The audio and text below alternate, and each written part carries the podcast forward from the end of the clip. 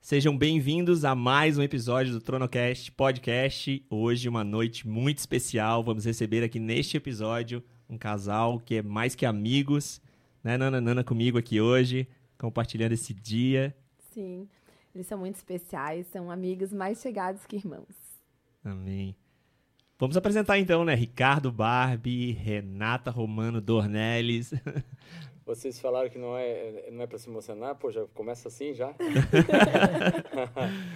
Fala galera, meu nome é Ricardo, de vez em quando eu estou no lado de lá da mesa aí com o Deco também, faço parte desse ministério aqui do TronoCast, mas hoje estou do lado de cá com a minha excelentíssima, maravilhosa, mulher mais linda do mundo, a mulher da minha vida que Deus me deu, o presente mais raro que eu ganhei já, a Renata. E a gente está aqui para compartilhar vo com vocês um pouquinho sobre a nossa família sobre as nossas gestações aí, principalmente da Olivia. Ok? Re. Boa noite, pessoal. Então, é, já começaram, né? Deixando eu aqui, que sou a mais nova da mesa, uh, nervosa, mas com certeza vocês são amigos mais chegados que irmãos. E é um prazer estar aqui é, com o pessoal também, contar um pouquinho do que Deus tem feito na nossa história aí nesses 10 anos. E eu acho que a gente teria aí, com certeza, muita coisa, muita coisa para falar, né? Mas também não foi difícil é, escolher esse tema, né? Porque eu acho que, acho não, tenho certeza que esse tema é, hoje é faz parte da nossa vida, né? Sim. Vocês como pais e nós como padrinhos. Isso. E mais que isso, né? É, isso mudou a nossa forma de enxergar a, uma série de coisas, né? As crianças e tudo mais. Mas eu vou deixar vocês contar, porque eu não quero antecipar nada aqui para não, não estragar toda a surpresa e toda a história é, do que Deus tem feito na vida de vocês através disso tudo. Bom, tudo começou 41 anos atrás, mentira, 42, né? tô de sacanagem, não vou, não vou começar tão cedo. Então, a, a, a gente, nós nos encontramos é, numa cena de novela mexicana, assim. isso serve até para um outro podcast, né? Mas o fato é que nós casamos 10 anos atrás e tanto eu quanto a Renata já tínhamos é, um primeiro casamento, nós fomos divorciados, não tivemos filhos nos primeiros casamentos. E logo depois que a gente casou, a gente ficou acho que um ano junto, né? Sim. Um ano junto, namoro, noivado, compra do, da, da casa e casamos em junho. E em agosto já descobrimos que a Helena, que a Renata começou a ficar enjoadinha e tal, já descobrimos ali no finalzinho de agosto que já vinha... Dois é, meses. É, um presentinho ali. Dois meses de casado a gente já fez filho, porque eu já estava no segundo casamento, já tinha que ter filho de uma vez. e já, o negócio já tinha que andar, não tinha mais tempo para perder, já estava com mais de 30 anos. E vamos lá, vamos fazer filho e vamos, vamos embora, né? É, é, te escolhi para ser minha mulher e foi um presente de Deus e vamos lá. Helena que hoje tem nove anos, hoje né? Helena Completou tem nove, nove agora em maio, é. Isso. E foi assim o início da nossa vida, né? Helena foi, é, obviamente, nossa primeira filha, mas também foi a primeira neta dos dois lados da família, né? A primeira sobrinha, a primeira tudo, né? Então a Helena foi um presentão de Deus, não só para nós, mas para muitas pessoas, né? Meus pais, meus, sogros, meus sogros, tios de tudo quanto é lado e, e, e, uma família sem criança pequena, né? Muito tempo sem criança pequena. Quando vem a criança, vem aquele mimo todo, né? Uhum. A Helena foi bem especial. Foi muito aguardada, muito amada, né? Até hoje ela é, ela é nosso presente, assim, né? No meio uhum. da família e da, dos amigos. Quer contar sobre a nossa segunda gestação? Sim, já. Vamos. E aí, três anos depois, a gente tá. E aí, vamos ter mais, né? Vamos, vamos, vamos ter mais. E aí a gente já logo engravidou e comecei a sentir umas dores, né, no lado esquerdo, assim, da barriga, só que eu já tinha tido uma gestação. Enfim, fui à médica e tudo fazer os primeiros exames e dada a última data da minha menstruação, a médica pediu para que eu fizesse a primeira ultrassom somente uma semana após. E mesmo eu falando que tinha, né, a, a, muita dor assim bem localizada, não era uma cólica comum, né, de início de, de gestação. Mas mesmo assim, a médica disse: não, então faz só semana que vem, né? E aí não, não, não deu tempo. Um belo dia eu pronta para ir para o trabalho, já já ia levar a Helena para a escola e eu senti um, uma dor assim muito forte. Na mesma hora eu já senti que eu tinha perdido o bebê, assim, né? Era como se realmente tivesse estourado tudo assim dentro da minha barriga. Aí, enfim, minha mãe estava em casa comigo naquela tarde. Aí ela ligou para o meu pai, ligou para o Ricardo, todo mundo veio já me socorrer, a gente foi para o hospital e era uma gravidez ectópica, né? Era uma gravidez nas trompas. E dali, enfim, né? Perdemos o bebê, eu quase também fui, né? E o Ricardo pode contar melhor ali como é que foi esse episódio. Mas aí nós tivemos a nossa segunda gestação e não tivemos o bebê, né? É, uh, Deus sempre falou muito com a gente, né? Desde, desde, pequeno, é, Deus tem me acompanhado e me, me feito, me mostrado a sua presença dele muitas vezes. Nesse dia, a gente foi fazer o ultrassom da, Helena, da de Renata ali, ninguém sabia exatamente o que estava acontecendo, e eu lembro que a médica que atendeu a gente ali no plantão ali, quando eu olhei para o lado, ela já estava vestida com aquelas roupas de cirurgia, de cima a baixo. Aí eu entendi, e enquanto outra estava fazendo ultrassom nela, né, a Renata entrou de maca no ultrassom, e quando eu olhei a médica ali, saiu, eu falei, moça, meu bebê está aí. Ela falou, não, tu já perdeu. Aí eu falei, é minha esposa. Eu falei, não, nós vamos, nós vamos salvar ela. Pode ficar tranquilo. Vai lá e já faz o. dá a entrada nela lá que eu já vou levar ela direto pro centro cirúrgico. Eu falei, pô, o negócio é sério. Ela, nem, ela pegou ela do ultrassom, saiu correndo lá pro centro cirúrgico já de roupa de cirurgia. Aí ela falou, ela tá com hemorragia. Aí, enfim, dei entrada ali no, na papelada de, de coisa. A Renata já estava até, na, na, acho que já em procedimento. E aí, ali no hospital tinha um barzinho ali do lado, uma lanchonetezinha. Eu saí, não tinha o que fazer ali, saí chorando, falando, enfim, Deus. É, está nas tuas mãos, né? É, abençoe esses médicos e faz a tua vontade, né? Por favor. Né? Ok, eu aceito que meu filho nem, né, nem chegou a nascer, mas, por favor, não me deixa sozinho, me, deixa, me, me manda minha mulher de, volta. E na hora eu abri a Bíblia e Deus me deu o texto de Jó, exatamente naquele trecho que Jó falava mais ou menos assim, é, que, que eu vim nu no mundo, né? E ao mundo eu vou voltar para o pó, enfim. Não é exatamente essas palavras, mas isso que ele disse, né? Falou, cara, tudo que eu tenho é Deus, é Deus, e, eu, eu, Jó louvava a Deus. E naquela hora eu me derramei e falei, Deus, eu te louvo, vou só te adorar. Louvei, cantei a Deus chorando, mas chorando, chorando, adorei a Deus, cantei, cantei, adorei a Deus. Falei, Deus, é isso mesmo, a minha vida está nas tuas mãos, minha mulher também, eu confio em ti, eu confio em ti, tua vontade é soberana. E, e fiz, e relaxei. E aí voltei para relaxei mesmo. Voltei para a clínica, nisso já tinham conseguido um quarto para Renata, que nem tinha. tinha um quarto ali milagroso que apareceu do nada. E eu fui para lá ver a Champions League. relaxei um jeito, estava fazendo Champions League, liguei, daqui a pouco, obviamente estava preocupado, mas muito confiante em Deus. Daqui a pouco apareceu ela, a Renata lá, tudo certo, não precisou de transfusão, nada. Elas fizeram, tiraram a trompa do a, a trompa e o é, lado um, esquerdo, um, né? Acho que um ovário, né? Uhum. Tiraram o ovário dela também lado esquerdo e enfim, e tudo certo.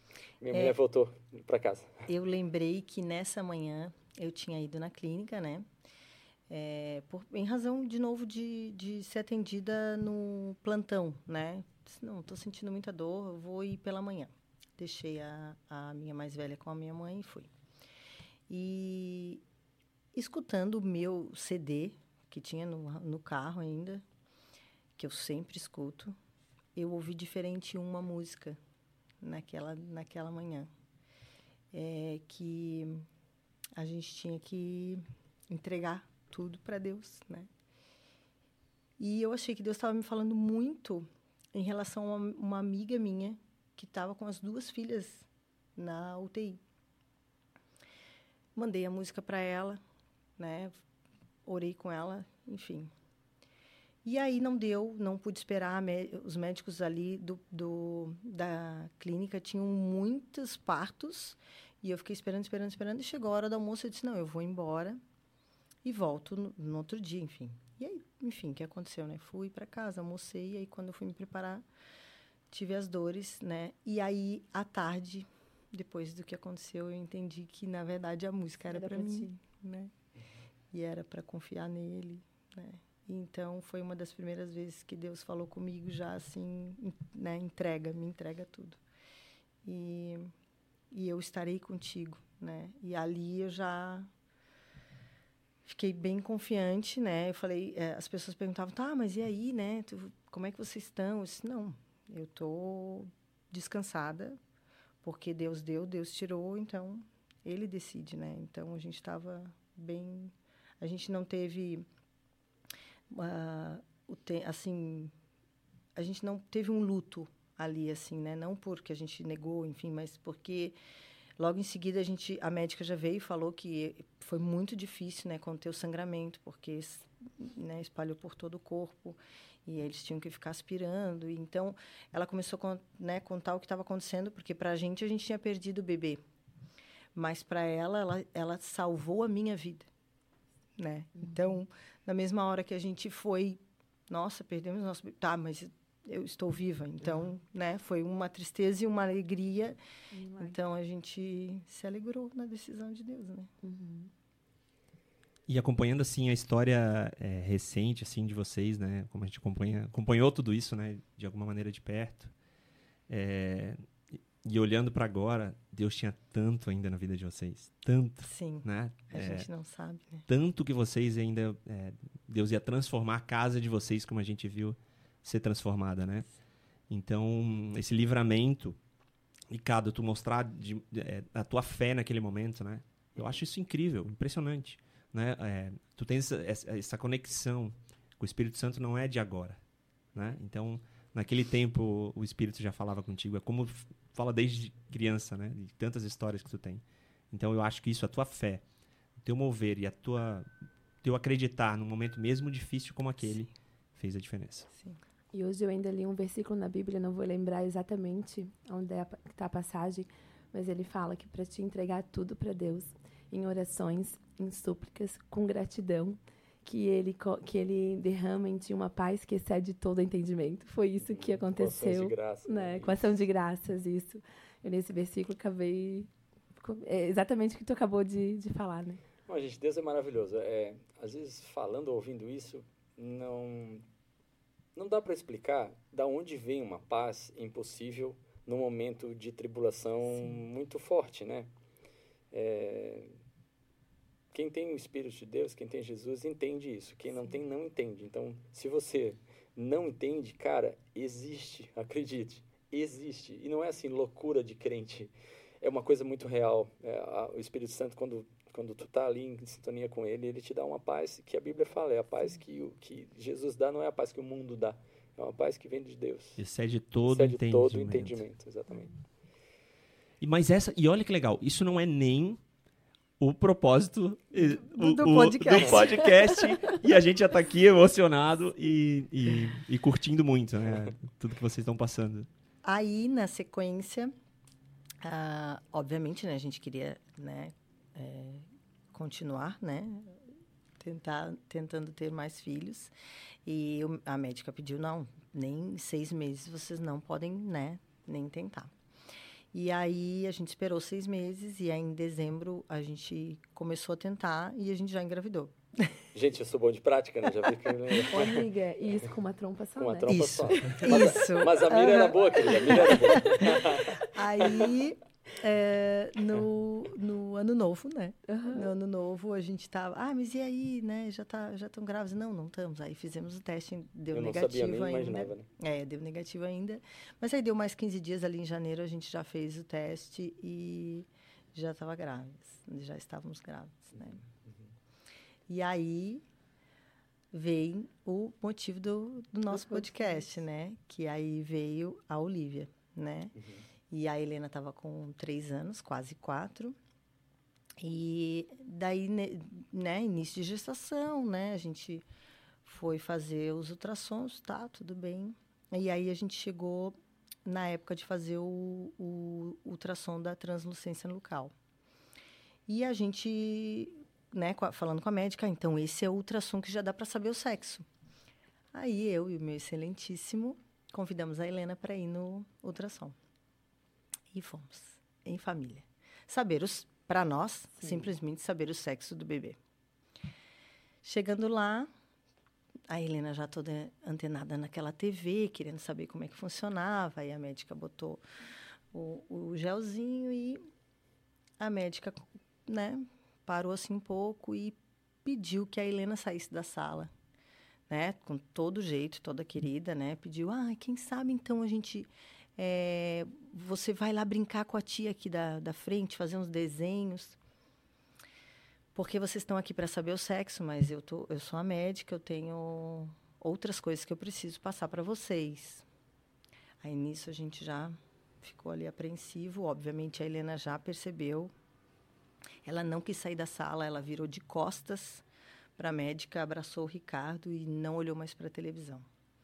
E aí nisso a médica nos deu o diagnóstico de que a Olivia, é, que seria é, uma menina, né, que ela já conseguiria ver, ver mesmo sexo, que era uma menina, mas que ela teria uma síndrome que a gente não se preocupasse tanto com o percentil que estava dando ali nos, no, de líquido, né, uhum. na nuca, mas que a gente dali teria que procurar é, fazer outros exames para na sequência né, da gestação para a gente saber qual a síndrome, mas ela acreditava que seria síndrome de Turner. E nós, naquele misto né, dessa notícia, com a nossa mais velha junto, a gente saiu dali mudos, sem poder conversar um com o outro, com o casal, nem com ela, nem o que Deus queria com isso. Saímos os três mudos da, da sala. E dali começou a 60 dias de, de entrega. Entrega para Deus, né? E aí fomos fazer toda a questão de né, plano de saúde, buscar o que a gente tinha que fazer. E aí o médico orientou que seria é, a coleta do líquido amniótico, né?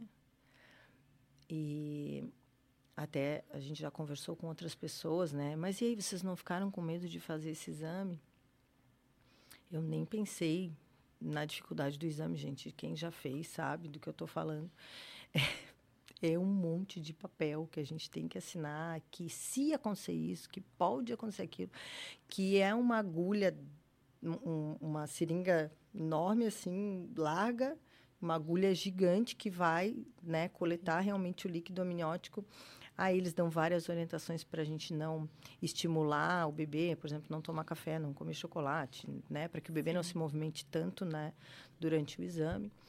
Mas a gente nem pestanejou, né? A gente disse, se é isso que a gente tem que fazer, Deus Deus está cuidando de tudo, né? Então, em todo o tempo, está tudo nas mãos dele. Fomos fazer o exame, né? Aí demorou esses 60 dias porque demorava para autorizar, depois para fazer e depois tinha que mandar para para um laboratório gen geneticista, né? E aí esses 60 dias foram muitos encontros com Deus, muitos muitas palavras deles, dele para nós, é, de uma forma assim, a gente vai contando, né? É, Deixa eu voltar um pouquinho então, contar a minha versão desses uh, do exame de cariótipo para frente, né? Minha versão não, porque eu estava junto, é a mesma versão, né? Mas, mas, mas como pai, né? É, alguns detalhes disso, né? Quando a gente chegou em casa daí com a Helena, na nossa casa estavam uns tios, a Renata é de Pelotas, né? Eu sou aqui de Florianópolis. E estavam as tias da Renata tudo em casa esperando, e aí, qual é, é meu sobrinho ou minha sobrinha, né? E aí quando a gente entrou, ela já viram a nossa cara assim.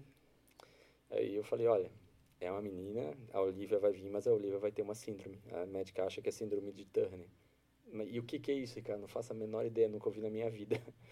E aí a gente foi se informar tal, e, e os detalhes da síndrome de Turner, é, é, é, ela é uma síndrome meio incógnita, assim. É, pode ser que o bebê nem nasça, né? Venha morto ou pode ser que ele tenha algumas dificuldades é, de órgãos não bem formados, tal, ou pode ser que ele, que ele tenha algumas, é, algumas limitações só e, e, consiga ter uma vida semi-comum, né? Teriam problemas de, de fertilidade e tal, nos uhum. órgãos genitais ou nos órgãos de fertilidade feminino, né? Sempre meninas, o attorney. É, até a gente descobrir que uma atriz global, né, uma daquela menininha que fazia a, a diarista do Sai de Baixo, a primeira, é, tinha Turner. Então eu, eu fiquei pensando, poxa, minha filha vai ter a síndrome, é claro, mas ela vai ter uma vida legal. Né? Nessa hora eu me apossei da, da minha fé e da promessa de Deus de que Ele está no controle de todas as coisas, né? E nesse dia, nesse dia não, no outro dia, eu comecei a orar todos os dias para que Deus fizesse um milagre na minha filha. Todos os dias. Todos os dias dessa minha vida aí, dessa gestação, eu orava de noite e falei a Deus, faz um milagre. Às vezes a Renata ouvia, às vezes eu chorava, eu orava sozinho e eu não chorava, eu orava só, Deus, eu clamava a Deus, faz um milagre na vida da Olivia, faz um milagre, manda uma filha para mim perfeita, né, enfim. E, e, e foi isso. Nesse, Aí... nesse período, é, a minha a minha sensação, né, tem aquele ditado, né, da culpa em relação à mãe, né, mas é, eu, eu pensava assim, é, o tanto que eu posso sentir essa dor estando eu gestando ela, né? Porque a gente passa tudo que a gente está sentindo pro bebê, né? Então até nisso, né? Eu não queria passar os meus sentimentos, né? Impossível. Então cada vez que eu ia na igreja, cada vez que eu cantava um louvor, que eu ouvia um louvor, era um derramar, assim, né? Era uma entrega, né? E aquela música é, Descansa em Teus Braços era literalmente como eu estava, né? Descansando só nos braços dele, porque assim, o que tu tens para mim, né? A gente não é, é quando a gente se encontra num momento real de que a gente não comanda nada, né? porque na verdade a gente não comanda nada nunca, mas a gente sempre acha que a gente está no controle o tempo inteiro, né? Todas as nossas ações, é, ao acordar, a gente determina para onde a gente vai, o que a gente vai fazer, e a gente vive assim, né? E quando a gente se encontra numa situação de que literalmente faz o que tu quiser, Deus, né?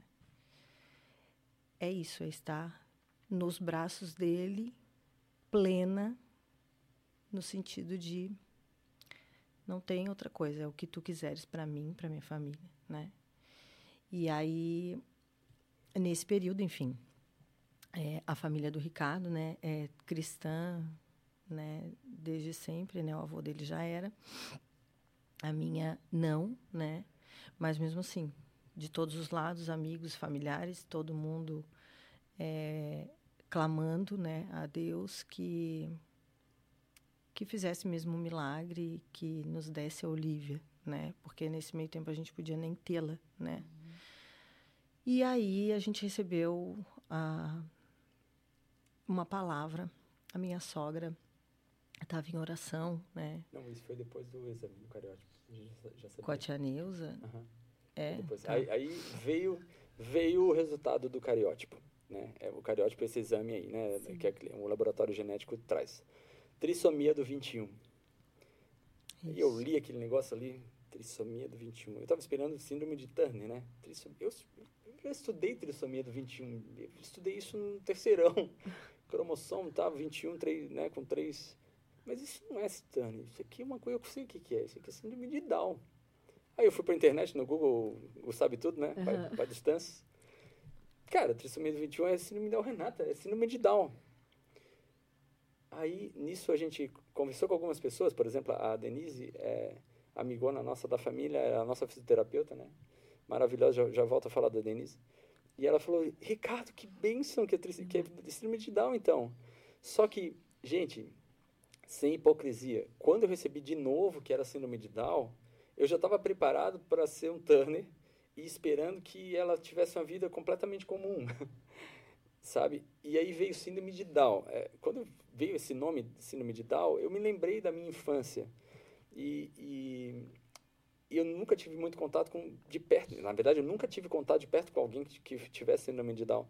Mas eu lembro de um vizinho meu que tinha, ele era mais velho, bem mais velho, sei lá, eu tinha 9, 10 anos, e, e até a gente, o apelido dele era Finha, eu nem sei o nome do menino. E ele andava subindo a rampa do meu pai com um carrinho de mão, fazendo bi, bi, bi, bi, bi, bi, bi, bi, bi, bi. E era só isso que, que fazia e é só isso que falava. E, e eu, essa era a visão que eu tinha do síndrome de Down. Eu não tinha nenhum conhecimento, né? Foi um segundo baque. ali, para mim, foi um, uma segunda paulada, assim. Vi aquele baque, de novo veio aquela tristeza, falei, pá, Deus, não é aquilo, é, não é uma coisa, é outra, né? E agora, o que é esse síndrome de Down aí, né? E como é que é isso? E que história é essa? E quais vão ser as novas dificuldades que a minha filha pode ter e tal? E aí, nesse inteirinho, eu estava nessa, nessa preocupação e Deus sabia o que eu estava falando. De novo, a minha oração, Deus faz um milagre, não cessou, tá? E aí, sim, um dia a eu tava, gente foi um dia eu tava, era- estudar, né, o que que era, né, síndrome de Down. É, porque a gente só, só sabe, a gente só sabia o estereótipo, né? Obviamente a gente sabia o que era uma pessoa com síndrome de Down. Mas a gente não sabia nada do que efetivamente as pessoas com síndrome de Down tinham, né? E aí a gente foi estudar, né? E aí a gente soube que é, é, alguns têm é, é muito, não tem grau, né? A síndrome de Down não tem grau, é diferente do autismo, né? Mas ela tem muitas variantes, né? Então ela pode ser questão genética, ela pode ser é, só mesmo no momento da concepção que formou o cromo, o, o, os três, né? Os três cromossomos no, no, no cromossomo 21. É, então, é, são muitas diferenças. É, pode ter é, déficit intelectual, pode não ter, problemas pode- cardiopa- pode ter cardiopatia, pode não ter, pode ter é, é, muito, sabe? E a questão do músculo, né? Então, é, é, que é a maior, que é o que se destaca mais na maioria, né? É, que é, é, trazendo assim para uma linguagem mais é, comum, é um- uma frouxidão dos músculos. Então, a língua é um músculo, o coração é um músculo, né? Então, ela- eles têm muita elasticidade, né? A Olivia abre a perna assim toda, né? Ah, então, às vezes, alguns têm a língua protusa, né? Que é a língua um pouquinho para fora da boca, a boca também é um pouco menor. Então, tem algumas características. A gente foi sondando, tá, mas o que, que causaria isso, né? Ah, talvez ela caminhe mais tarde. Aí a gente foi se informar com essa amiga. Talvez ela não mame de imediato, né, no peito, porque é muita dificuldade, tem que exercitar todos os músculos da boca, né? Se- ah, Se uma criança é, comum que acabou de nascer já, de- já tem aquela dificuldade, ela vai ter uma dificuldade maior em fazer a sucção. E a gente foi sondando, tá, mas isso aqui vai demorar, mas ela pode aprender. Mas isso aqui pode demorar mais, mas ela vai fazer. pode- E aí eu já fui mais para esse lado. E o Ricardo continuou no, na oração para que Deus fizesse o milagre de não dar uma filha com síndrome de Down. Era isso, Era né? isso, aham. Exatamente. Eu orava para que Deus me fizesse um milagre e tirasse o, o cromossomo X dela ali. E era essa a minha oração. Deus, tu pode todas as coisas, né? E nesse meio do caminho aí, eu lembro numa quinta-feira eu estava buscando a Helena no balé. Toco meu celular, esperando acabar a aulinha dela lá. Toco meu celular, minha mãe. Ricardo, eu estava aqui numa vigília de oração eh, desde ontem. E, e uma irmã, aquelas nossas irmãs, canelinha de fogo, né? Beijo para nossos amigos Penteca aí. Amo vocês, o poder do Espírito tá aí, quem- busca mesmo. Uma pentequinha daquela lá falou, olha, ela teve uma visão e viu, olha, Leda, eu vi a tua neta. E, e ela é uma menina morena. Eu falei, morena? Minha filha é loira primeiro, né? A Todo mundo é primeira. galega lá. É, acredite, gente, sou careca assim, mas eu era galeguinho quando tinha cabelo. e ela é, uma, ela é morena. E eu vi ela brincando no parquinho assim, ó, com as outras meninas, com as outras crianças.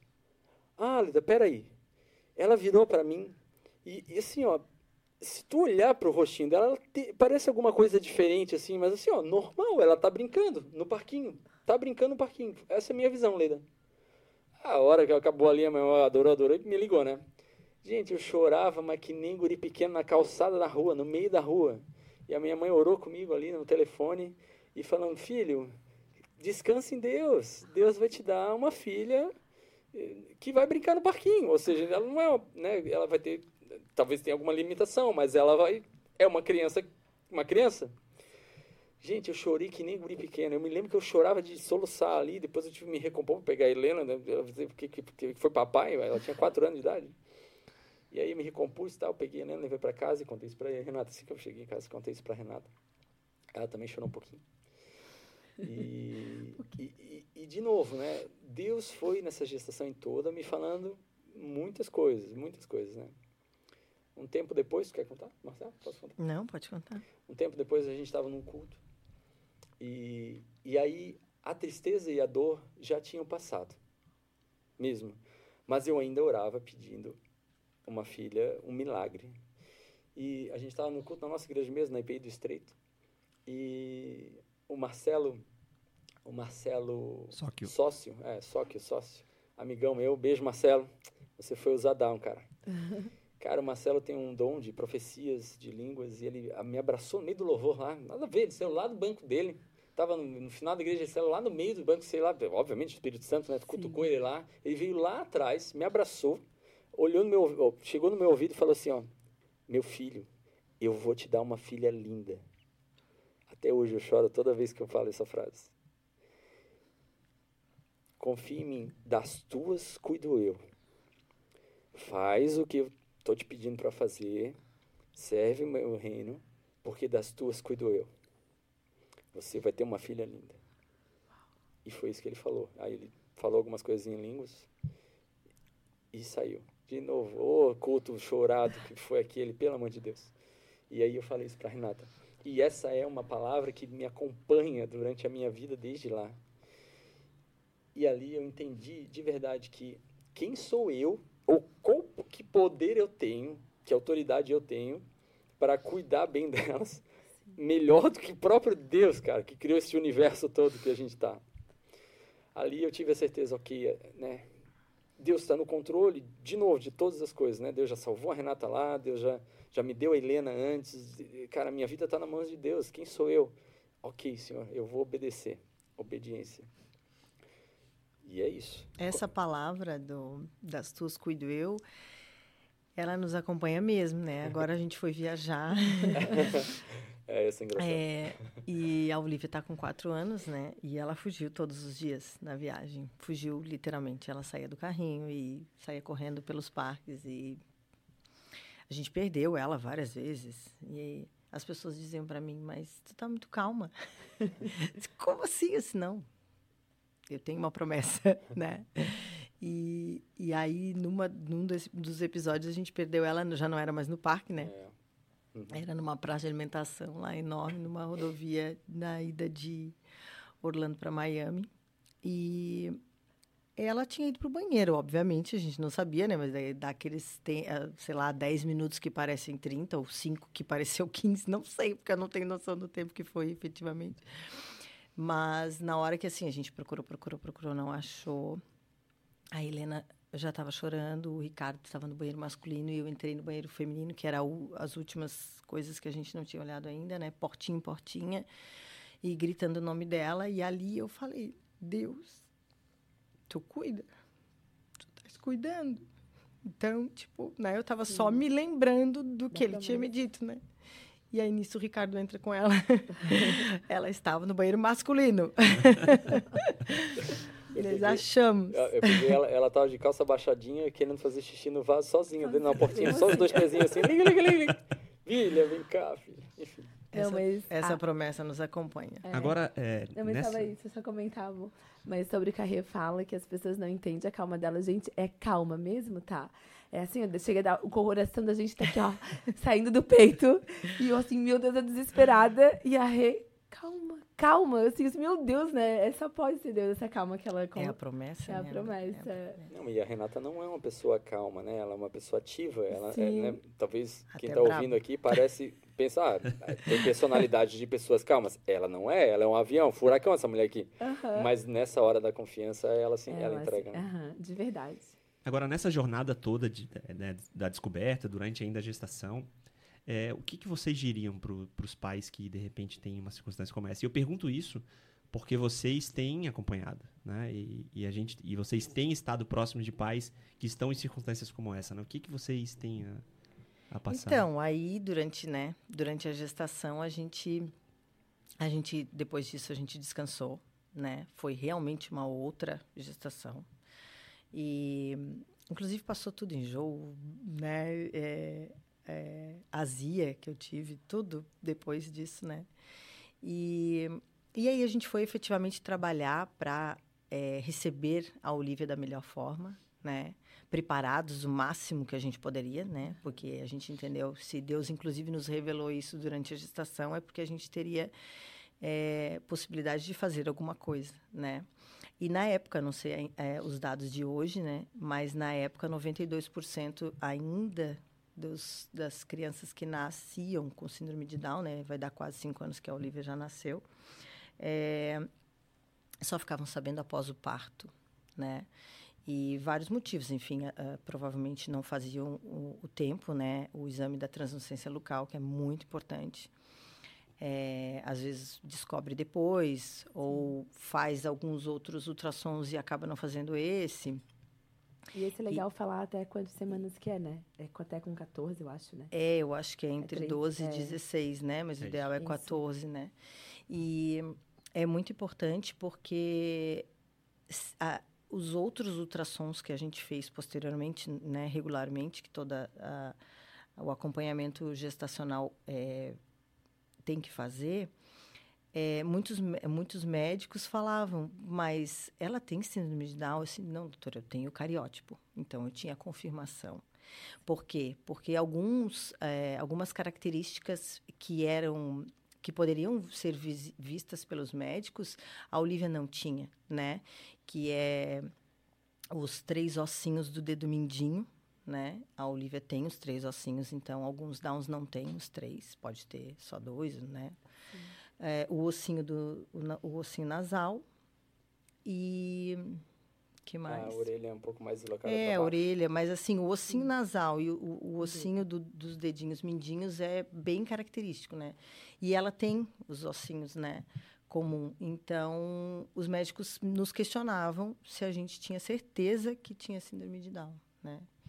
E aí a gente, com isso, óbvio que a gente é, perguntando para Deus o tempo inteiro, né? Os propósitos, né? O propósito disso, né? Na nossa vida. Mas Deus vem nos mostrando ao longo do caminho, né? Nesses quase cinco anos. Vários amigos, né? Vários conhecidos já que receberam a notícia e às vezes após realmente o parto, né? Que daí é, tu, às vezes já tem, né? Se a criança já tem um problema de, de coração, às vezes já, né? Já tem que sair para fazer uma cirurgia no coração e geralmente o Down nasce antes, né, do tempo.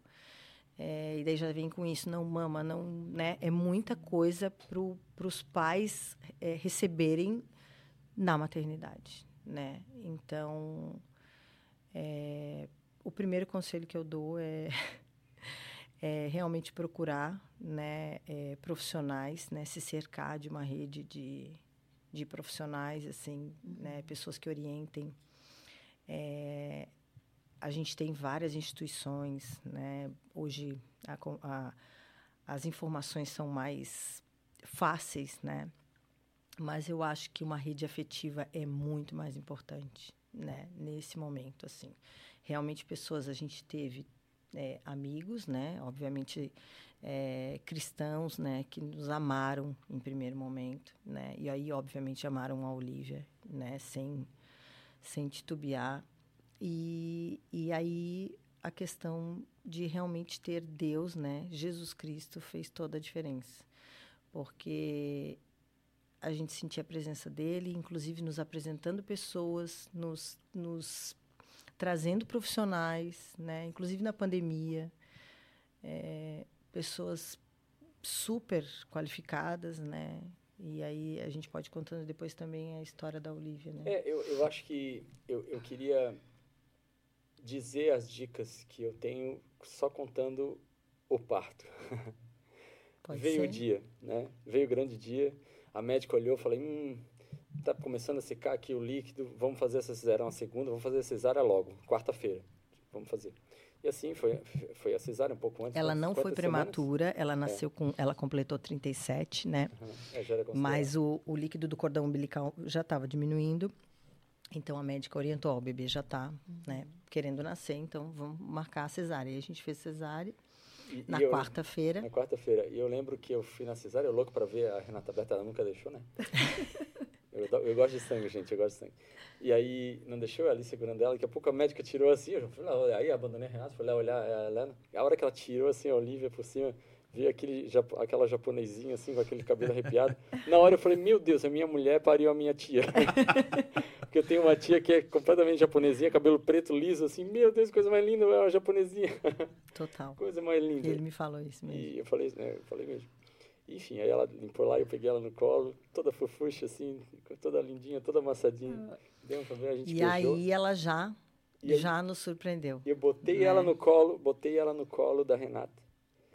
Ela, Eu ainda deitada, Deitada né? na maca, na, né? na, na saída ali, na né? espera, né? A gente não tinha ido pro quarto, nada. E, e ela já fazia... E aí eu falei, Cado, ela quer É. Ela quer mamar? mamar. Eu virei Me dá ela, ela aqui.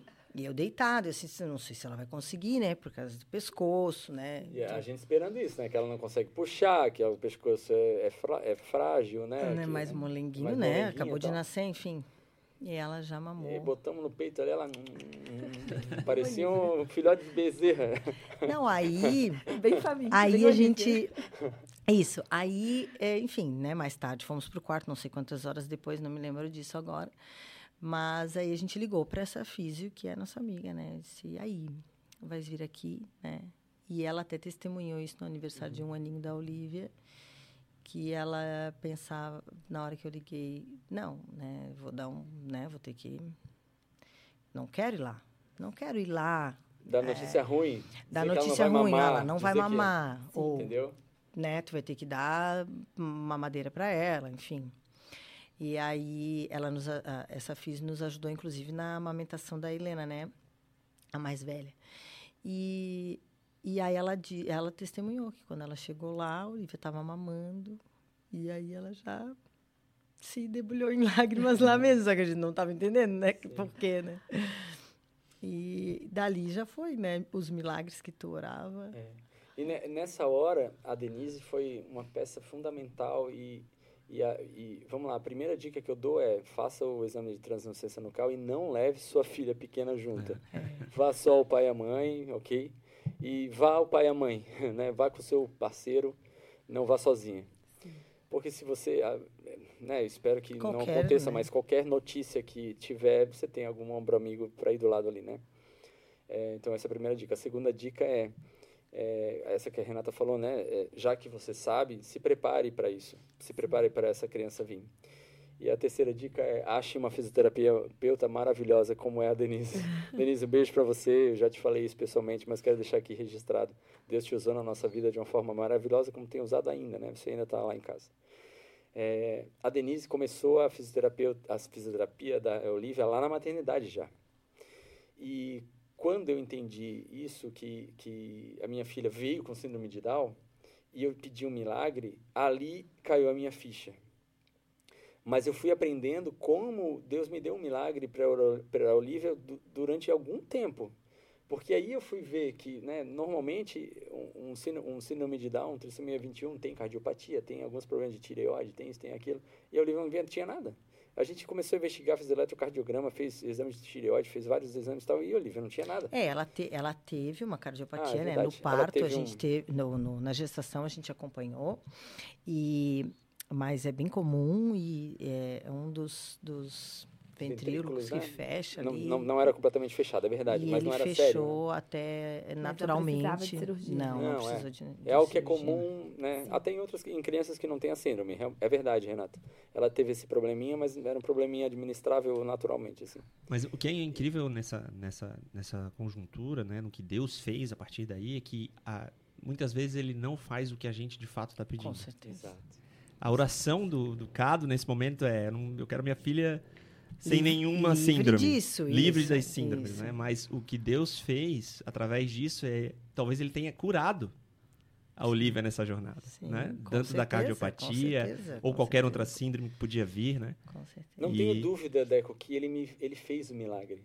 E me deu a Olivia. Com a síndrome. Gente, é, mudou nossa vida de novo, né? Porque a Helena mudou a nossa vida.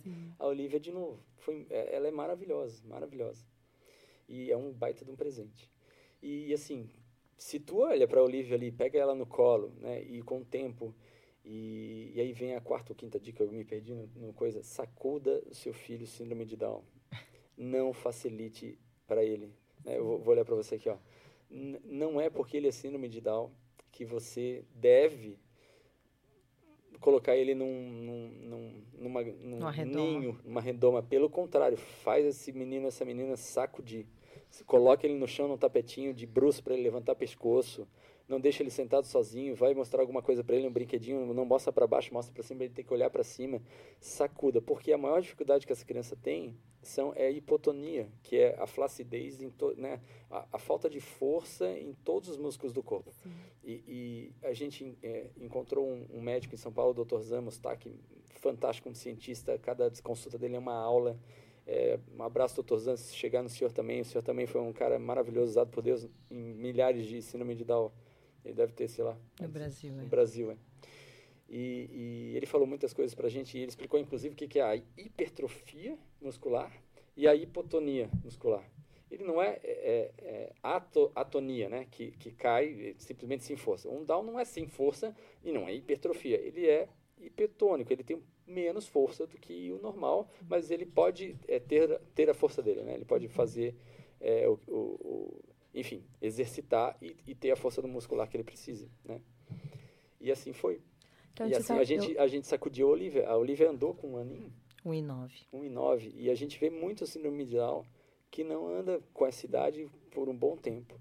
E, e, assim, o que, que eu quero dizer com isso? Claro que eu creio muito que Deus fez um milagre ali, mas mais do que isso, é, esse preparo e esse, esse, essa, essas ações que, que Deus foi nos levando para fazer, profissionais que a gente colocou ali, de fisioterapeutas, de terapeutas ocupacionais, depois de psicopedagogos, Renato já fala sobre isso melhor, é, é, nos ensinaram a sacudir a Olivia.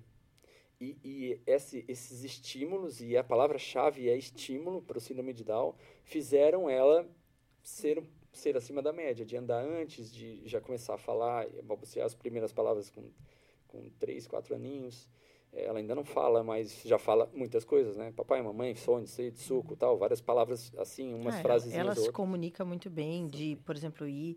Bom, ela vai para a escola há três anos já, né? É, e mas ela se comunica muito, assim, ela consegue se fazer entender, né? Sim. Até as pessoas falam, não, ela pede o que ela quer, ela vai para onde ela quer, né? E, e consegue dizer o que não quer também, enfim e está ainda mais atrasada na fala mesmo, mas do resto, segura. Agora, eu lembro que o Dr. Zan falou uma coisa que eu, que eu guardei, assim, e eu, e eu queria que vocês compartilhassem, que é a questão de ter irmão. O quão importante é para uma criança síndrome de Down de ter um irmão. Ah, cara, essa história do Zan é maravilhosa. Eu, eu vou resumir porque é uma história longa, mas, mas ele, ele, quando eu cheguei no, no escritório, no consultório dele, que é em São Paulo, fica em São Paulo capital, a gente achou ele lá e começou a ir umas duas vezes por ano lá. Depois veio a pandemia, ele se atualizou ali fizemos a consulta online. Foi ótimo. Mas os primeiros ele tem que examinar, tal, tem que ir lá mesmo, né? E a primeira consulta com ele é uma hora, assim, é uma aula.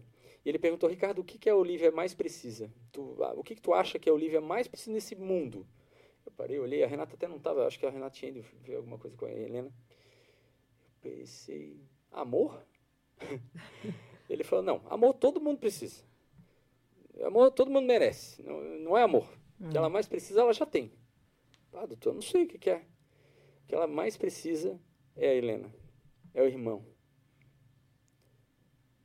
Sério, doutor? Sério. O que a Elívia mais precisa na vida dela é o irmão. E isso ela já tem. Aí ele falou, vou te contar uma história. Eu vou, eu vou resumir a história do Dr. Zan. Ele é um dos pacientes dele de uma clínica muito boa que ele tem. O Dr. Zan também trabalhava no, no, hospital de São Paulo, não me lembro qual que era, mas atendia povão, né? Assim, muitas pessoas simples, né? E também tinha consultório deles que, que atendia é, pessoas de mais posse, né? De poder aquisitivo melhor. Um desses caras que tinha muito poder aquisitivo fez uma festa para a filhinha que, que tinha DAO na fazenda dele. E, e fechou um ônibus e pediu para o Zan encher o ônibus de, com as famílias de DAO fazer uma festança lá. E os amigos deles que tinham posses é, levaram presentes para as crianças. Então foi um, uma festa mais social, assim, né? Eu fiquei, fico imaginando que legal que foi. E acabou. Depois dessa festa, alguns pais chamaram o Dr. Zan e peitaram ele lá para uma conversa.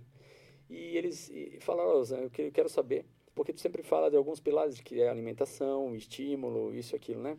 Tem alguns, algumas coisas importantes ali que, tu, que a gente tem que seguir. E a gente acredita que, que a gente está usando os teus profissionais, são os melhores de São Paulo, né?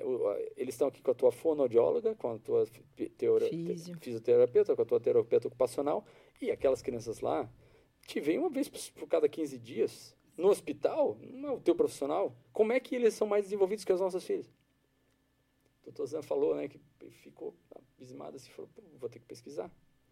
E aí ele, ele enfim, foi, foi pesquisar, foi fazer, e aí chamou a galera, fez estudos e tal, e ele descobriu isso, que as crianças mais evoluídas eram aquelas que tinham Sim. um irmão mais velho e um mais novo do que ele, perto, né? Não, não o mais o, próximo possível. Mais próximo possível. Não era o cara de 20 anos e a criança de 9, né? Mas assim, o 11, o 9 e o 6, esses eram os síndromes de Down mais evoluídos. E, e batata, os filhos dos ricos eram tudo filho único, né? Uhum. Entendeu? Sim. Cara, e aí quando ele contou essa história, eu falei, poxa vida, né? Quando ele contou isso, eu falei, vamos sair daqui, vamos engravidar de novo. Né? Aí ele falou, Obviamente. agora aproveita, sai daqui, vai lá fazer mais um. Ó, eu, eu já querendo mais, né? Como sempre. E, enfim, não, mas brincadeiras à parte, a gente, a gente decidiu não ter, né? Mas a gente quer adotar. E a gente está nesse, nessa espera de Deus também nisso, uhum. né? Mas isso que o doutor Zan falou tem tudo a ver, porque a gente também tem filhos, né? E, e o segundo fica mais esperto que o primeiro, e assim vai. O Ethan andou com nove meses de claro. tanto estímulo das quarto, irmãs, né? É, né? E eu só queria comentar ali da Olivia, quando tu falou do estímulo. E assim, nós estamos provas vivas que vocês estimulam ela demais. Eu lembro da dó que eu achava, tadinha, na hora de andar eles compraram um negócio que eu não sei se fizeram aquilo, mas assim, ó, a gente andava com a Olivia segurando, mas pra, ela tinha que andar, né? Uhum. Porque ela ainda não conseguia se equilibrar totalmente, mas assim, ó, eles não dão moleza. o copinho, uma vez lá em casa, ela era pequenininha, eu fui dar na boquinha, amiga, não tens um copo com canudo? Eu, Ai, amiga, com canudo. É, amiga, ela já tem que sugar. Assim. Meu Deus, eles estão, assim, em cima de todos os detalhes, né? A Rê comprava muitos joguinhos para botar a mão, é. coisas de tato, assim, muito legal. Então, assim, a gente viveu isso com vocês, né? E viu que era nos detalhes, todo momento, a Olivia sendo estimulada. A, a, bico da mamadeira, eu revirei um planeta Terra e fui achar lá em Marte, porque na Terra não tinha bico de mamadeira ainda de silicone. Para ela poder ser mais rígida, para ela poder chupar. Coisa da Denise, né? Não, não era acha, silicone, é o, aquele escuro, né? Ah, agora ah, nem sei lá, mais. De borracha, de borracha. De borracha. A gente acha um bico de mamadeira de borracha que caiba nas mamadeiras. Meu Deus, eu achei um, um Agora kit, nem deve ter mais. Um é. kitzinho de leite daqueles bem, bem difíceis de, de, de, de recém-nascido. Zero isso, zero aquilo. E aí te vinha um kit com aquele bico. Então eu comprei o kit, joguei fora o, o líquido e botava o leite ali dentro. E olha, como, e olha como eu pensaria o contrário, né? Tudo que eu ia querer fazer era facilitar esse bebê a mamada. E tudo que vocês faziam era dificultar, né? É. Então, uma das dicas que eu dou é não facilitar nada pro teu filho não facilite, principalmente no, no quesito motor e alimentação, né? Então, não dê papinha amassada. Corte a comida e dê para ele em pedacinhos, pequenininhos tal, né? Não vai dar uma jaca para uma criança. mas, pode dar uma jaca cortadinha, né? é isso, não, não, não amasse feijão e arroz. Corte, então, o bago, mas dê, faça ele mastigar. Não facilita a vida, não. Essa é, assim, estimule o seu filho o máximo que você puder. E outra, não deixe só para os profissionais, né? Se você é, conseguiu ali vaga na, na, na PAI ou na fundação. na Fundação de Catarinense de Educação Especial ou em outro estado que você tem alguma fundação que, que te apoie, você vai, leva seu filho lá uma vez, duas vezes, três vezes por semana, você está com ele sete dias por semana. Uhum. A Olivia fazia fisioterapeuta, fazia terapia seis dias seis dias por semana. Até porque no início, assim, bem menor, né? Eles não aguentam, né? 30 minutos de fisioterapia, né? Não quero que pareça que a gente é, é carrasco não é carrasco, né? Mas... É. Mas aí todo dia, né? Porque daí o profissional tá ali contigo. Agora isso aqui ela já evoluiu, então agora vamos fazer tal coisa. Porque os 30 minutos também, gente, se a gente for olhar, 30 minutos, né? O dia tem 24 horas, né? E o resto, né? Então, a gente tem que fazer, né? Uhum. Agora, é, complementando um pouquinho o que o Dr. Zan falou, eu acho que a Helena foi tão boa para a Olivia quanto a Olivia tem sido para a Helena. Ah, e a Olivia tem sido não só para Helena, tem sido para nossos filhos também. E a gente recebeu ontem na escola, a Nana foi numa reunião na escola e a professora chamou ela e disse assim: Nana, é impressionante como a Anabela tem uma sensibilidade com um menino autista. É impressionante como ela mudou, olha só, ela mudou a vida do menino na escola. Olha. E isso só veio através da experiência com a Olivia, sabe? Transformou o jeito dela olhar para uma, pra uma síndrome ou para uma dificuldade. E hoje ela consegue ser luz, bênção. Né? A gente até conhece o, o menino, a família. E, e a professora, a gente não sabia que isso tinha acontecido, né? Então ontem a, a professora chamou a Nana para contar essa história. Então, assim, isso tem mudado através do- da vida de vocês, da vinda da Olivia e do nosso relacionamento, né, que nossos filhos têm, tem mudado a vida de outros, sabe? Não, e não foi só a Bela, né? Que agora ela também é professora do Ethan. E ela falou, né, no que, que os teus dois filhos têm que eles têm essa sensibilidade. Porque o Ethan também ajuda um menino que tem dificuldade na sala. Ele para pra, pra ajudar o menino, sabe? Ela assim, meu Deus, mas o que, que os dois têm? Aí eu contei da Olivia, ela, nossa, faz todo sentido, toda a diferença mesmo. Bem Sim, lindo. Queridos. Então, com certeza, o que a Helena né, é, passa é, com, com a Olivia dentro de casa, né, acompanha, sabe lidar com circunstâncias como essa, a prepara para relacionamentos que, que ela já tem e que ela ainda vai ter, né? Então, Sim, gente, assim, né? A gente está falando aqui das bênçãos e tal, né? O dia a dia não é fácil, né? É, a gente a gente tem realmente, né? É uma rotina de, de terapias, né? De, de estímulos, mas também não nada excessivo, né? Para não cansar ela, é, não sobrecarregar. Ela tem que brincar, tem que fazer as coisas da idade dela, né? Tem que sentar, desenhar, pintar, enfim, é, correr e mas assim, quem, quem está, né, né, no início ou quem já está no meio do caminho, né, é, eu queria dar assim, é, é, contar também que não não são só, né, a gente tem muitas tristezas aos longos, né, de várias tentativas que, que demoram para surtir algum efeito, é, e, e por isso acho que ter Deus também, né, é, é porque lá no momento que tá só tu e a criança, né? Tu, tu, tu- já aconteceu comigo, né? Algumas vezes. Tu tenta, tu tenta, não dá, tu, tu, tu ensina, não, não vai, né? Ou tu dá uma orientação e ela não, não, não, não raciocina da mesma forma, né? Não só por ser criança, mas também por, pela, é, em razão da síndrome. É, tem alguém olhando por ti, tem alguém que está ali, né? Que realmente está vendo a dor que tu está sentindo, né? De eu não tenho com quem reclamar. Eu não posso nem reclamar, obviamente, mas eu digo no sentido de, né, eu não tenho ao que, a quem recorrer, né? Eu tenho, eu tenho a Deus, né? Ele está ali comigo. Ele sabe o que, o que eu estou sentindo no meu coração, o, o nervoso, o nível, né, de, de frustração, é, ou de decepção. Será que a minha filha vai aprender isso, ou aquilo, ou aquele outro, né? E, e, e, e ter ali para quem me abaixar e dizer, pai, tá contigo, né? Faz no teu tempo, né? Mas me mostra, né? Que que, que tem caminho, que que eu tô andando, que eu tô prosseguindo, né? Acho que é o desespero da humanidade, né? A gente ter, saber que a gente está prosseguindo, né? Caminhando. E, e ter Deus nesse processo, em- no dia a dia, diferença. é outra vida. É outra vida. é, a gente acompanhou um pouco, né, com vocês recentemente a questão da fala, né? Sim, que veio um pouco mais tardia e toda a preocupação, né, os estímulos para que ela desenvolvesse essa parte também, né? Então, É, porque a fala, a fala, claro, né? Enfim, não sou fono, mas já estou aí um pouco graduada, né? É, é todo, né? Porque conforme ela vai tendo mais independência, ela quer fazer mais coisas sozinhas e automaticamente vai fazer, mas quando não vem junto com a fala, traz muita preocupação, né? Eu vou deixar ela em tal lugar. Mas e aí? Ela vai me contar o que aconteceu quando ela chegar, se aconteceu alguma situação que ela não gostou, né? Ou, ou ela vai conseguir efetivamente demonstrar o que ela quer lá, o que ela não quer, ela vai deixar as crianças fazerem o que quiserem com ela, ela- enfim.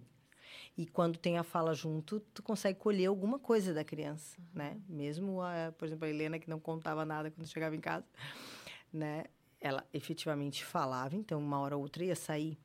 E, e a fala, quando não vem, né, junto com esse desenvolvimento, que é o caso dela, está atrasado, né? Natural também. É, é uma das coisas que nos preocupa ainda, né?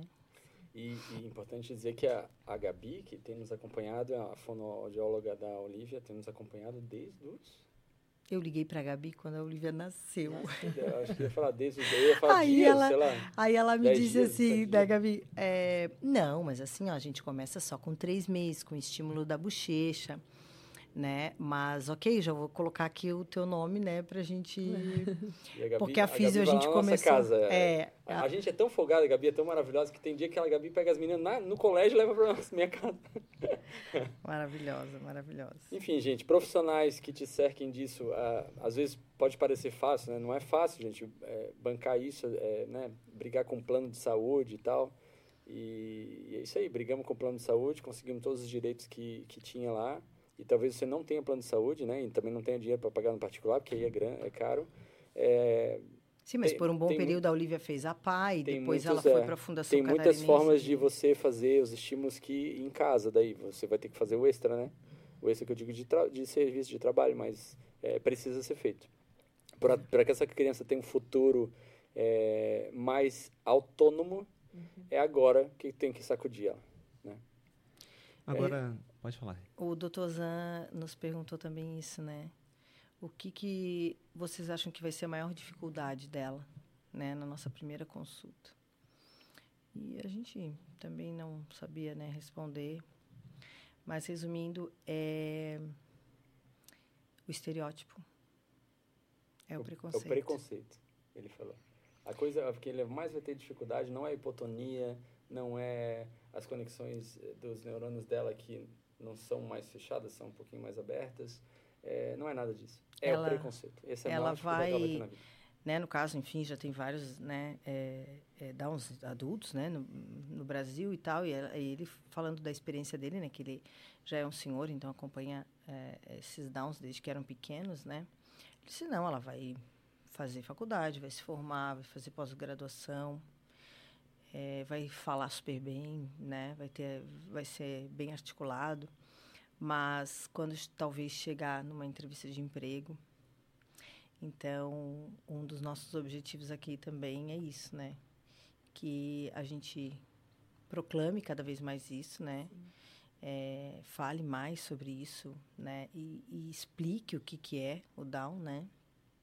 Porque realmente a gente também não sabia, além do estereótipo além do rosto, né? A gente não sabia nada, nada. Então, assim, procure saber, né? Se informe. Tente ter algum relacionamento com alguma família que tenha. É, tu vai ganhar mais do que tu vai dar. Com certeza. Um dos melhores amig, amigos da Rafa, né, na, na, na, antiga escola, era um menino com Down. Eu cheguei a conhecer. Amava ela, assim. E era muito gente boa. É, é, então, Bernardo. É, muito legal, Bernardo, muito legal. isso. Uhum. Eu lembro é, isso, dele na noite do pijama. Do pijama isso. isso. tudo tem a ver com, com a vinda da Olivia no nosso meio. Tem tudo a ver. Né? O que ela trouxe para nós de, de, aprendizagem, de, de, do relacionamento com nossos filhos. Eu não convivi na minha eu infância. Também, é, também. Né? Então a gente não teve essa oportunidade. E nossos filhos têm, encaram isso de uma maneira muito melhor que nós. É, ontem uma das mães, na, a gente teve a reunião da sala da, da Olivia, né? E a gente estava falando sobre isso, diferenças, enfim, né, cor da pele. E, e uma das mães falou isso para mim, assim, eu acho tão rico, né, porque a sala é bem diversificada, né. Tem crianças menores, maiores, né, enfim, de todas as raças. E a Olivia, né. E aí hum. eles falaram, é, para eles é natural, né, a Olivia... Sim não tem diferença nenhuma, porque eles convivem com ela, então eles não sabem a diferença da Olivia, eles estão no meio, aprendendo com ela. Uns falam um pouco melhor, outros falam menos, ela, ela fala um pouco menos, mas ela vai para o parquinho com eles, ela corre com eles, ela faz as atividades com eles, então. Lembra da visão?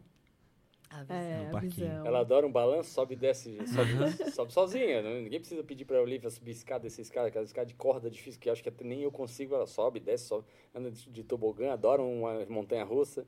Enfim. É, a Renata falou uma coisa muito importante, eu queria ainda insistir nisso, que Deus faz toda a diferença na sua vida, né? Mas talvez você pense em Deus de muitas formas, né? Deus lá num plano é, ancestral, Deus na natureza, Deus que eu quero dizer e deixar bem claro aqui para você que está me ouvindo que o Deus que a gente está falando se chama Jesus Cristo. É isso. A diferença, né? Essa é a diferença. Não é Deus lá, Deus, sei lá, orixás e qualquer coisa que tu pode estar tá pensando. Eu estou falando de Jesus Cristo. É esse cara que faz a diferença na vida. É esse. Esse é que deu lá aquela paz. Esse é que me deu a Bíblia é, falando da vida de Jó. Esse cara que me deu, que falou no meu ouvido das tuas cuido eu. É esse cara. Se chama Jesus Cristo. Não tem outro nome, não tem outro caminho. É, caminho. é, é ele é o caminho, a verdade e a vida. E ninguém vai ao Pai senão por Jesus Cristo. Esse é o nome. Esse é o nome sobre todo nome. Agora, Ricardo, tu tivesse essa experiência desde cedo, né? Porque né, tu nasceu em uma família que, né, cristã, que frequentava igreja e tudo mais. Mas como é que foi essa jornada para Renata, né, Renata? Como é que como é que Jesus entrou na tua vida? Como é que que tu tivesse essa experiência? Então, é, eu sempre acreditei em Deus, né? Eu acho que não sei se porque é, eu sempre estudei em, igre... em, em escolas né, cristãs, então eu nunca tive dúvida de que existia Deus, né? Mas até então era um Deus distante, né? Era um Deus que eu falava de vez em quando, acho que quando eu talvez tinha alguns problemas, né? Eu lembro muito, né? Quando eu era criança eu tinha muitos medos e eu lembro de fazer, né? Oração antes de dormir. É, era esse Deus, era esse Deus que eu recorria quando eu estava muito mal, muito triste, né? E, e depois que eu conheci Jesus Cristo, né? Eu sabia da existência dele, né? Mas eu não sabia que ele queria estar tão pertinho de mim, né? E, obviamente, né? Trindade, né? Deus, Deus Pai, Deus Filho e Espírito Santo. Mas quando eu tive intimidade, né? Quando eu busquei realmente é, ter um tempo todos os dias com ele, lendo a Bíblia ou conversando, né, com entre amigas, né, sobre a palavra, sobre o que a palavra revela. Cada vez mais ele queria revelar, cada vez mais ele queria mostrar, cada vez mais ele queria participar do meu dia a dia. E então esse esse Jesus, né, esse Deus pertinho foi depois é, acho que faz o quê? Uns 11 anos, né? Porque, enfim, não quero pregar nenhuma religião, né? Não é esse o objetivo, nenhuma igreja específico, mas Jesus Cristo, né? A diferença que Jesus Cristo fez e faz, se revelando todo dia, querendo participar todo dia da minha vida, é muito diferente daquele Deus distante, de, ao qual eu recorria só quando eu estava mal, né? Então, é o caminho mesmo. É lindo isso. E a, a, o que eu acho que tem muito a ver com vocês, e até é, a Nana fez parte do GD na tua casa, é a. Tu começa a ter experiências. Experiência. E essas experiências comovem, transformam a vida das, das mulheres que estão com vocês, né? Sim. E o coração delas. Então, essas experiências que tu tivesse e, e tens tido com Jesus, assim como a Nana tem em casa, e teve contigo, né, é, transforma a vida das pessoas, né? Quantas mulheres têm sido transformadas na tua casa, né? Quantas mulheres têm, têm encontrado Sim. esse mesmo Jesus que está falando? Sim. Né? É, o ano já já alguns anos, né? Mas o ano passado a gente montou então alguns grupos de mulheres, né? Lá em casa para a gente estudar alguns livros, ler, lermos juntas, né? E e evoluirmos nesse crescimento espiritual, né? E, e o anseio de todas, né? Primeiro encontro, a gente conversa com todas e pergunta, tá, o que que tu imagina desse grupo? O que que tu queres estando aqui, né? Ah, eu quero tá, eu quero crescer espiritualmente, eu quero estar tá mais próxima de Deus, ou eu quero conhecer Deus, né? Mas todas é, ansiavam por uma mudança. Eu quero uma transformação na minha vida. Ah, algumas eu quero uma transformação na minha casa, algumas eu quero uma transformação com meus filhos. Enfim, eu vejo que eu estou perdida, né? Vários relatos. E para tudo isso é Jesus, não tem outro caminho, né? E aí conforme a gente elas vão conhecendo e tendo essa intimidade e, né, eis que bate a porta, né? Então, conforme elas vão tendo as, eu, a sua própria experiência. Ai, mas eu perguntei e quando eu li a Bíblia, ele me respondeu, né? Eu lembro da Mai, muito linda, ano passado. É impossível, Rê. Eu orei e disse assim: eu preciso de uma palavra sobre tal coisa. E essa Bíblia é enorme, com tantas palavras, e ele me deu uma palavra. E é maravilhoso porque a experiência dela não foi, ela não viu um podcast, ela não, ela abriu a Bíblia e Deus falou com ela né? E, e, ele fala comigo, fala contigo e essas as pessoas. Mas ele fala audivelmente. Ele pode falar audivelmente, ele pode fazer o que ele quiser. Mas a palavra fala contigo, fala comigo, fala individualmente. Então, é isso, todo dia, né? A gente sempre usa um exemplo que é, é se alguém te liga, né? E tu ouves. É Alguém te liga sem Bina, né? é, a Bina, Bina, Bina revela muito Bina, a tua idade, né, é, né? década de 80 a gente... Explica o que, que é Bina, porque pode ter alguém que está nos ouvindo. Nos, podcast não é um época de Bina, gente, né? Tem uma coisa chamada telefone, você não sabe mais o que, que é isso, né? Hoje tu toca o número, sai aqui, o aparelhinho diz Não, é, mas eu digo assim, se alguém, se alguém te liga, é, tu sabes, né? Quem está te ligando, né? Se é uma pessoa próxima, né? Se teu pai te liga, se tua mãe te liga, se teu marido te liga mas é a mesma relação, né? Então tu tens que ter intimidade, né, para te saber reconhecer que essa voz é a de Jesus, não é uma vontade própria tua, única e exclusiva tua, ou até a voz do inimigo, né, tentando te te enganar em algum sentido, né? Que ele tenta ele tenta isso o tempo todo. É, é ter intimidade, ter intimidade é estar presente em algum momento o máximo de tempo possível, né? É, é básico, né? E, e aí todos aqueles anseios, né? Crescimento espiritual, é, transformação, vem naturalmente, porque e... ele nos ama como somos, mas não nos deixa como estamos. Mas isso não significa ausência de lutas, de batalhas, não. de dificuldades, né? Como as, as que a gente comentou aqui. Até a tua experiência. significa que vai ter, né? Vai ter. É. E a tua experiência lá quando a, quando a Rei estava uhum. na maternidade, né? Então.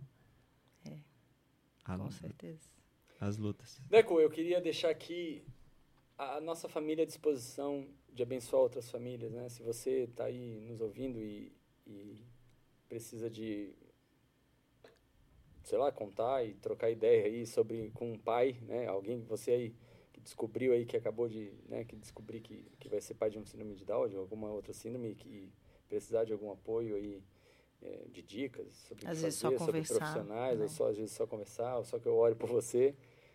Tamo aí, tá? Estamos à disposição. Manda um e-mail para o TronoCast, tronocast.tronocast.com.br ou meu e-mail pessoal, ricardo.barbi, B-A-R-B-I, arroba gmail.com. Eu vou ter o maior prazer em, se eu puder, abençoar a tua vida. Amém, amém. Com certeza. Amém. Eu queria dizer também que, tipo, na Bíblia, uma coisa que me chama muita atenção quando eu leio é que Deus sempre fala, não tenha medo. Eu até nunca fiz esse estudo, mas eu queria contar quantas vezes teria essa frase: não tenha medo, não tenha medo, eu estarei com você, não tenha medo, eu sou teu Deus, não tenha medo, né? E isso é muito é muito bom saber que a gente pode contar com Sim, esse Deus. É leve. É leve, porque assim, a gente vai ter medo, a gente vai ter desafios, a gente vai ter dores, né? Mas eu tenho até essa passagem até deixei aqui para compartilhar, né? O próprio Senhor irá à sua frente, estará com você. Ele nunca te deixará, nunca te deixará. Se é nunca, é nunca. São né? promessas. Né? Ele nunca o abandonará. Não tenha medo, não desista, né? Não desanime. Então, isso fica muito forte para mim. Não tenha medo, porque ele está com você. Sim. E é o que tu falou, né? A gente tem que confiar e entregar para ele. E ele vai dar essa paz, ele vai estar tá na frente. Uhum. E depois que eu conheci Jesus também, eu pensava, gente, quando eu estou passando por alguma dificuldade, né, em casa, com as crianças, ou na luta do dia a dia, eu penso, cara, a pessoa que não tem Deus, que não conhece Jesus, como que ela consegue passar por isso? Porque eu fico, na pandemia, muita gente até comentava, né, meu Deus, vocês estão desesperados, cheios de filho. Eu assim, mas é porque a gente conhece Jesus, né? Se eu não conhecesse, eu acho que eu estaria desesperada. Meu Deus, vão todo mundo morrer mesmo? E o que, que vai acontecer? Mas quando tu conhece Jesus, tu sente essa paz, tu, tu tem até um pouco de medo, mas ele fala: não tenha medo, eu tô contigo. Tá, Deus, então vamos. É muito diferente, né? Tu É. caminhar sozinho, Isso. né? Porque não é o marido, não é. Claro que é uma bênção ter um marido, não é, né? Mas não é o marido, porque até o marido pode me decepcionar, Sim. né? Mas Deus nunca vai me decepcionar. E Ele nunca vai me deixar sozinho, né? Ele vai estar lá comigo na hora que eu estiver mal, na hora que eu estiver bem, né? Dividir as alegrias, as tristezas. E o que eu acho também tão. Eu Acho que a gente vai ter que deixá-las. Olha, elas precisam fazer um podcast só pra elas, não precisam. É, Elas que pode ser esse nome, só para ela. Só pra elas. Elas precisam sentar aqui porque elas né, são maravilhosas, essas mulheres. Né? Gente, tá, tá longo o nosso papo, hein? É. Vamos apresentar o livro, né? Qual é o livro que vocês trouxeram aí pra compartilhar com todo mundo? Então, a gente trouxe as cinco linguagens do amor das crianças, em específico, né? Porque é o tema que a gente está falando aqui. É, não sei se ah, ah, vocês conhecem, enfim, mas é, tem o para adultos, né? E as cinco linguagens são as mesmas, né? Que é, é como a gente recebe, né? Como a gente recebe o amor. Cada pessoa recebe de uma forma. Ah, o livro destaca, assim, brevemente que as crianças recebem das cinco formas, as cinco linguagens, e, e em épocas diferentes eles vão mostrando uma- mais que outra, né? E aí tem os testes, né, que a gente mais facilmente a gente consegue identificar assim já nas crianças, né? A Olivia é, é, de palavras de afirmação. afirmação. Ela ama quando a gente elogia ela, alguma roupa, como ela tá, o que ela fez. E, e a Helena é tempo de qualidade. Então, ela ama estar eh, com a gente, fazendo qualquer coisa, mas com a gente, né? Estando com, com o pai e com a mãe. E as outras linguagens são serviço, eh, Presente. presente Toque físico. toque, né? e toque. Toque. Isso. E faz toda a diferença a gente saber, porque aí o, o livro dá várias dicas de é, como a gente consegue, né? Ela uh, usa a expressão de encher o potinho do amor da criança todo dia, né? Que com a criança com o potinho do amor cheio, a gente consegue ensinar, a gente consegue educar, a gente tem o, o, a, o respeito todo o tempo, né? E quando o potinho está vazio, um dia que ela não nos viu tanto, um dia que a gente não supriu exatamente, especificamente aquela, aquela linguagem que a criança tem, é muito mais difícil, né? Tu conseguir educar, tu conseguir dar qualquer orientação, a criança não, res, não responde da mesma forma. Então faz toda a diferença a gente saber qual é a linguagem do amor da criança específico na, naquele período, né? E, porque só vai se firmar mesmo até adulto e a gente conseguir fazer os, os dias dias de, das nossas casas ficarem mais leves. Eu queria. É maravilhoso isso, né? Mas eu queria caminhar pro encerramento aqui. E antes eu quero mostrar a foto de Ai, vocês. Tá aí na... Coloca pra gente aí, por favor. Tá aí na cima nos ajudando aqui. Tá aí. Renata, Ricardo, Helena e Olivia. Essa família linda, abençoada. E esse presente de Deus que é a Olivia, né? Minhas modelas. Lindo demais. As tuas meninas, né? É. Ali. Ah, A A Olivia. Olivia. a a japonesinha. Isso aí a gente fez o ensaio quando ela tinha 17 Ah. dias. Isso é agora, como ela tá agora. Gostosa. Ai, Que meu Deus. Ai, gostosinha. Sorriso. aham. Gente, pra, pra pegar uma delas sorrindo assim, olhando pra câmera, Parada, é 30 fotos, tá? é. Pra conseguir. É, é nada simples. Aí a É Helena, mais. isso. É, a- como ela tá agora. aham. Lindo demais. Aí é a gente, né? Então, gente, queria é, agradecer é, primeiro a Deus pela vida de vocês, né? Vocês são uma bênção para nós como amigos e como né, parceiros de- dessa jornada. né? Agradecer a Deus pela vida da Olivia, né? Que veio em vocês, mas é, a gente aprende, nós aprendemos com ela e nossos filhos, como eu contei, aprendem com ela. Então, tem sido um privilégio estar com vocês né, e recebê-los aqui também, né? Ricardo já é da casa, mas é, Rê, eu sei, Obrigada, obrigada. eu sei que você fez um esforço para estar aqui Sim, sim. e eu creio que isso vai chegar em muitas famílias e muitas Glória a pessoas Deus, glória a Deus. que precisam ouvir o que vocês compartilharam aqui. Glória a Deus. E você, meu amor, mais uma vez muito obrigado Gostei dessa. Primeiro porque tu me apoiou em todo o tempo nesse projeto, nos apoiou. E é muito especial estar contigo mais uma vez aqui. Já tá pegando o jeito, né? Já tá. Se deixar, ela vai sozinha. Só pra elas, Só né? pra hora de elas, só pra só elas. Só pra elas. vai rolar, hein? Vai Só pra rolar, elas vai rolar. rolar. Não, eu quero dizer que também que eu, eu amo estar com eles, eles são um presente de Deus na minha vida. É uma delícia conviver com a Rê, que eu faço parte do GD dela, aprendo demais com ela. Agradeço demais. Te amo, amiga. Te amo mais. Agradeço muito a Deus por ter vocês. Amo de verdade. Obrigada, gente. Foi um privilégio. Tá bom. Valeu, gente. Obrigado. Até a próxima. Fique com a gente aí, Trono Cast.